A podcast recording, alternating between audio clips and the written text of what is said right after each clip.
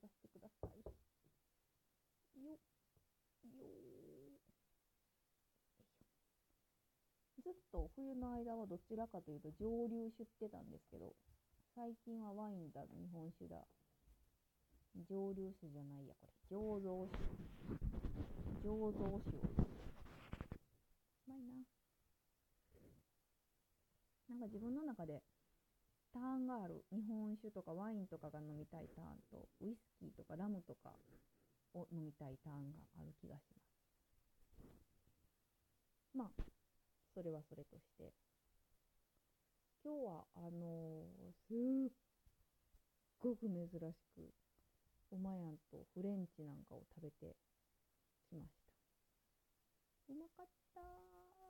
ビストロ行ってきました、和歌山の。もうね、これね、ずっと行きたかったところで、割と近いんですよね。で、私、今住んでるところと地元、実家のちょうど中間ぐらいで、なので、つまり、実家からも近いんですよ、比較的。でもう、ほんと、うんと前から、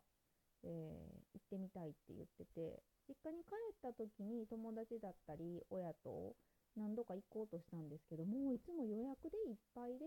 入れなくって、で、私も、あの、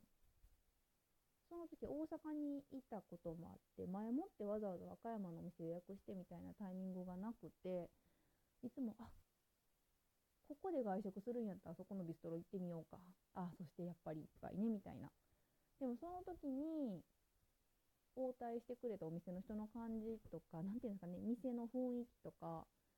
ね、あの、もうめちゃめちゃ良かったんですよ。で、実際行ったことあるっていう人からお話聞いても、もうね、悪く言う人誰もいなくって、本当に量も多くて美味しくて、お値段も本当にお手頃で、もう言うことないみたいな、素晴らしいサービスでみたいなことを聞くので、ずっと行ってみたくて、で、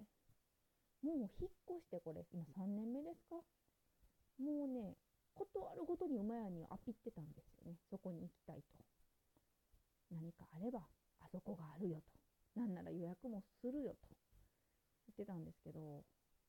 まあちょっと全然響いてなくてですね、行く機会が全くなかったんです。で、まあ、昔ね、確かにね、馬屋にそんな人めちゃめちゃアピって行ったイタリアンがあるんですけど、和歌山の。ここがね、すっごいいいとこだったんですよ、これまた。もう本当に有名な。ただね、有名になりすぎて、本当あの、全国の、なんていうんですかね、あれなん、甘辛手帳とかさ、あるじゃないですか。ちょっとこう、ちょっとハイセンスな大人が読みそうなグルメ本とか、あと、婦人画法的な、ちょっとハイセンスな、上流階級をこう意識してそうな感じの女性が読む雑誌とか、ああいうところにバンバンと取り上げられてしまってから、急激にね、そこはね、方向転換して、まあ、野菜ばっかりに行ってくれたのはいいんですけど、お値段はすごい上がる、えー、野菜ばっかりになってしまって、量は少ない、うん、みたいなね。まあ、ちょっと、うん。そうですね。だから 2, 2回目うまいんと行った時には、あれ？あれ？みたいな感じになっちゃってて、後から聞くとそう、まあちょっとそういう人気出たりとかもあって、いろいろ方向転換があったって聞いたんですけど、まあ、そのトラウマが馬屋にはあったらしくて、もうなんていうかこう、和歌山のそういうコースとかね、食べれそうなお店には興味ないよと。そういうことやったらしいんです。まあでももともと我々そんなにフレンチだの、イタリアンだの、行くタイプでもないんで、2人して。町中華がどうとか、大衆食堂がどうとか、えもう全くそういうタイプですので、本当あの、あえてね、フレンチとか行く機会なかったんですけど、まあでも、なんか、なんかさ、たまにはそういうのも食べたいなっていう、こう、あるじゃないですか。そういう時に、ねえ、いつも行ってる中華っていうのもなぁ、みたいな。で、私はまあやっぱりずっと行きたかったんです。で、この度ちょっと私がいろんなことでうまいにお礼をしたいっていうタイミングがあったので、お礼するんやったら、もう、この 3, 3つの飲食店の中からどれか行こうって、そ3つまで私が選ばしてって言って、3つね、候補を挙げた。で、その中で、まあ、まあ、若干の誘導があったことは認めます。3つとも全部行きたいお店やったけど、まあ、若干の誘導があっったことを認めた上で今日のビストロに行ったんですけど、いやー大正解やったもうガッツポーズ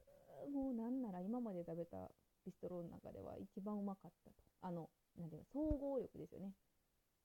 うん。一個ちょっと別格のお店はあるんですけど、まあまあ、それはちょっと除くとして、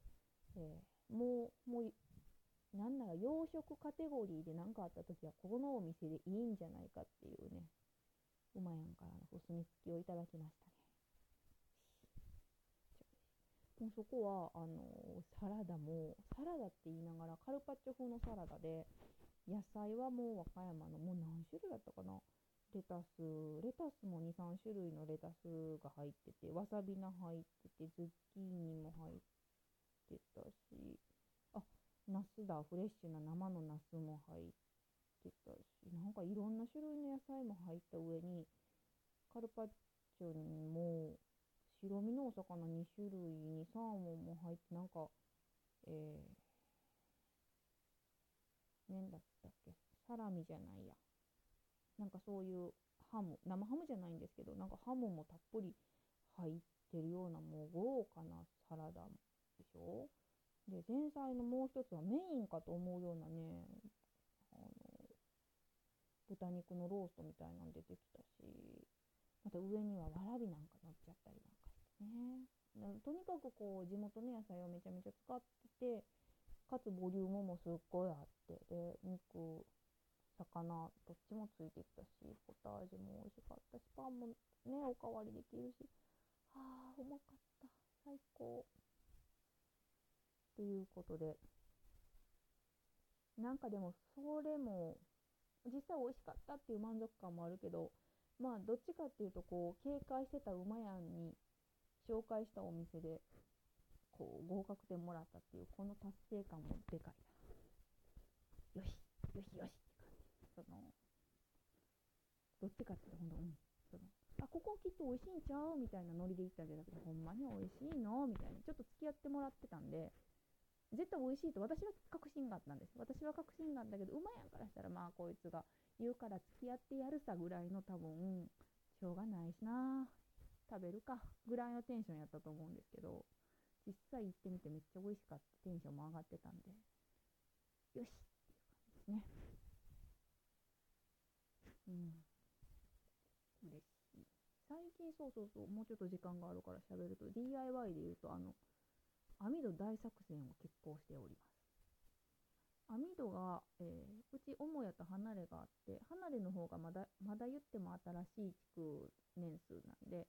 えー、窓は全部アルミサッシやし、網戸が入ってるんですけど、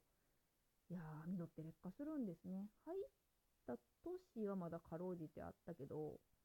うでもなんか、すでに結構破れてきてたのが、もう、さらに、えー、1年ぐらい経つと、もう風でもう、ベリベリベリベリめくれてしまってですね、今もはや網戸は全部ないよっていう状態やって。で、まあ去年なんかはちょっとそれどころじゃなくてですね、網戸を張ってる場合じゃなかったんで、今頃。もうカウンターのね、総仕上げにかかってた時期だったので、夏前って。あの、網戸がないっていうことは、蚊とか、入り放、虫とか、入り放題で風通すか、もう締め切るかの2択やったんですよね。と思うけど、やっぱちょっと開けられませんでしたね。なんで、離れの窓は基本的に、たまに窓、空気入れ替えるときに夏開けるけど、もうすぐ、すぐ閉めるみたいな状態やって、今これ窓開けれたらすごい風入ってかなり暑さが緩和できるのにみたいな感じだったんですよね。なんでもう今年は暑くなるまでになんとかちょっと網戸はなんとかしときたいっていう思いがあって馬やんともずっと言っててやっぱりね今まだ皮も出てないですけどそんなんが出始める前に網戸大作戦を決行しこう風通しの良い離れをそうするとね、うち離れもまあまあ涼しい部屋はほんまに涼しいんですよ。うん、やっぱり昔の日本家屋はね夏に強く冬に弱い作りですよね。夏は涼しく過ごせるようになってるんで。なんであのここ最近は網戸を外し新しい網戸を張り替えるっていうのをまだでも全然これも部屋数多いんで網戸の数も結局何枚？何枚張り替えたかな？まだ半分いってないぐらいですけどはい今年の夏は割と風通しよく過ごせるんじゃないかと思って期待しています。うん、ね網戸ね、あのだんだん張り替えるの楽しなってきましたね。あのまずまビリビリ破れてるんですけど劣化したゴムとかが全部まだアルミサッシにはまった状態なんでそれをまず取り除くんですけどそれもうまく取り除けたらこう端ゴムの端っこピッて取ってピューって引っ張ったらピューみたいなね。でスポンって抜けてはあみたいなすげえ気持ちいいでまあそれでちょっと掃除してで今度新しい網戸をこうなんていうかなたるまないようにクリップで留めて新しいゴム入れてそこにこう網戸の張り替え用のねゴムをゴムを押すこうローラーみたいなのがあるんですけどそれをこうピーッと入れていくんですけどでこうこうこうゴムがこの隙間にこうピーって入っていって最終的に4面あ4辺をゴム入れたらピシッとこう網戸が張られてるっていうねう達成感。これ結構好きな作業ですね、うん、あそういえば床床下にも最近の潜ってたんやったまたその話はまた今度にします。はいそろそろ時間なんで今日はおやすみなさい。